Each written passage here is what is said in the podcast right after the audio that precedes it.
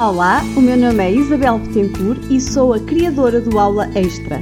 Sou professora e empreendedora e pretendo ajudar pais a encontrar estratégias para ajudarem os filhos nas tarefas e vidas escolares. Aqui, neste podcast, irei quinzenalmente falar-te sobre motivação escolar, organização das tarefas, autonomia e métodos de estudo. Preparado? Sim? Então senta-te e ouve com atenção, pois vamos seguir esta viagem para te tornares num pai ou mãe super envolvido e descomplicado no apoio aos estudos do teu filho. Vamos a isso?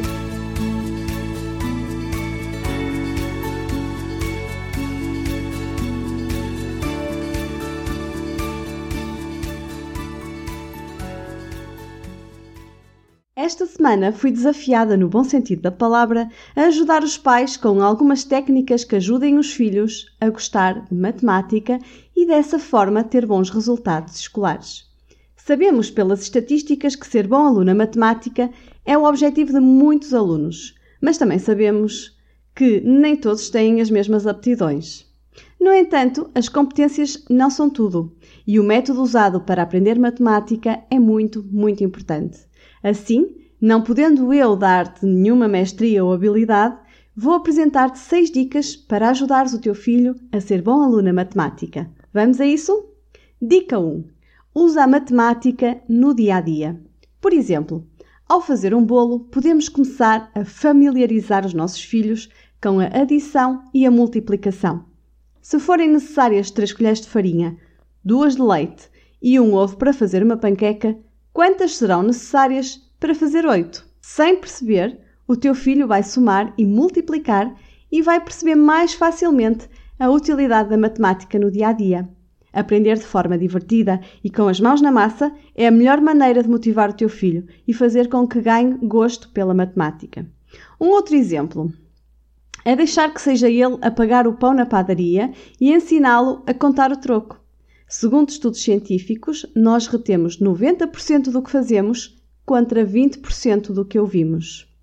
Segunda dica: não decorar, mas antes perceber. A primeira coisa a fazer para ser bom a matemática não é decorar matemática, mas sim entendê-la. Por entendimento, eu quero dizer ser capaz de explicar o raciocínio.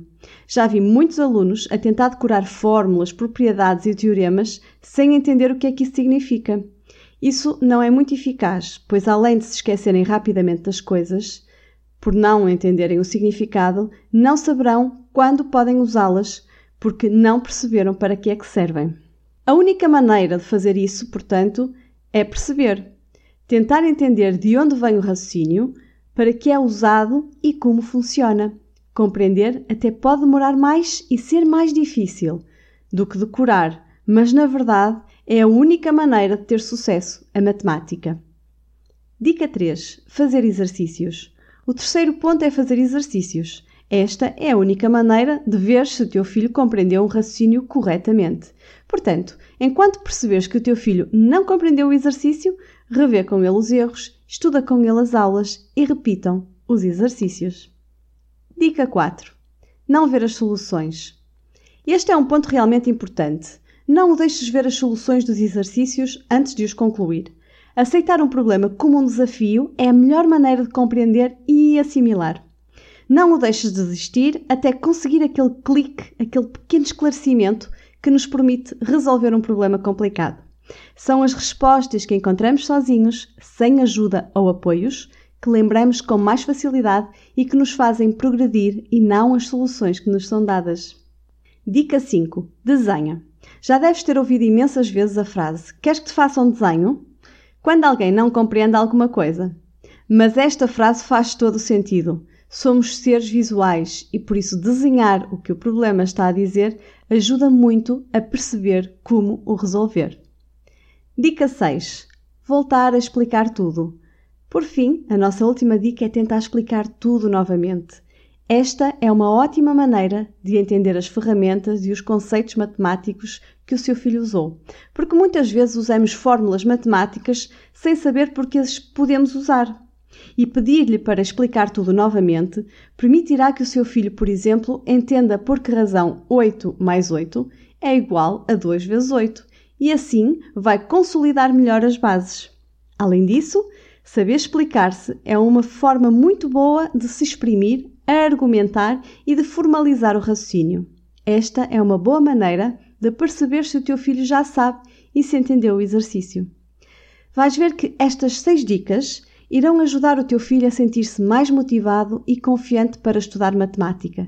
Mas não te esqueças que para progredir e alargar os conhecimentos, nada melhor do que a prática regular. Aprender matemática é como tocar um instrumento musical. Não é só pegar no instrumento e achar que vai correr bem no primeiro acorde. É preciso fazer o mesmo treino várias vezes para aprender. Com os números é igual. A prática leva à perfeição. Não existe outra maneira rápida de aprender. É preciso treinar repetidamente até assimilar a lógica. Então, dando resposta à questão de uma mãe que me enviou por e-mail, se é possível o meu filho vir a ser bom aluno na matemática, sim.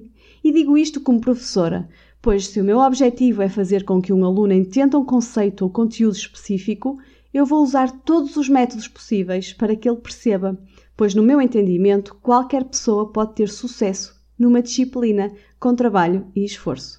E isto não quer dizer que o aluno venha a gostar necessariamente da disciplina.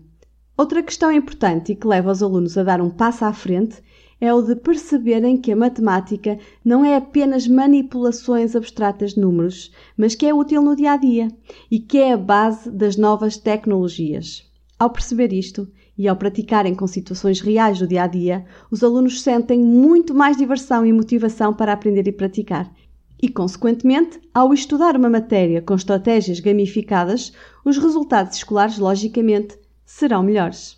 Para a grande maioria dos alunos, ser bom a matemática é principalmente uma habilidade adquirida ao longo do tempo e requer um ambiente de estudo estimulante, trabalho, atenção nas aulas e muita, muita prática.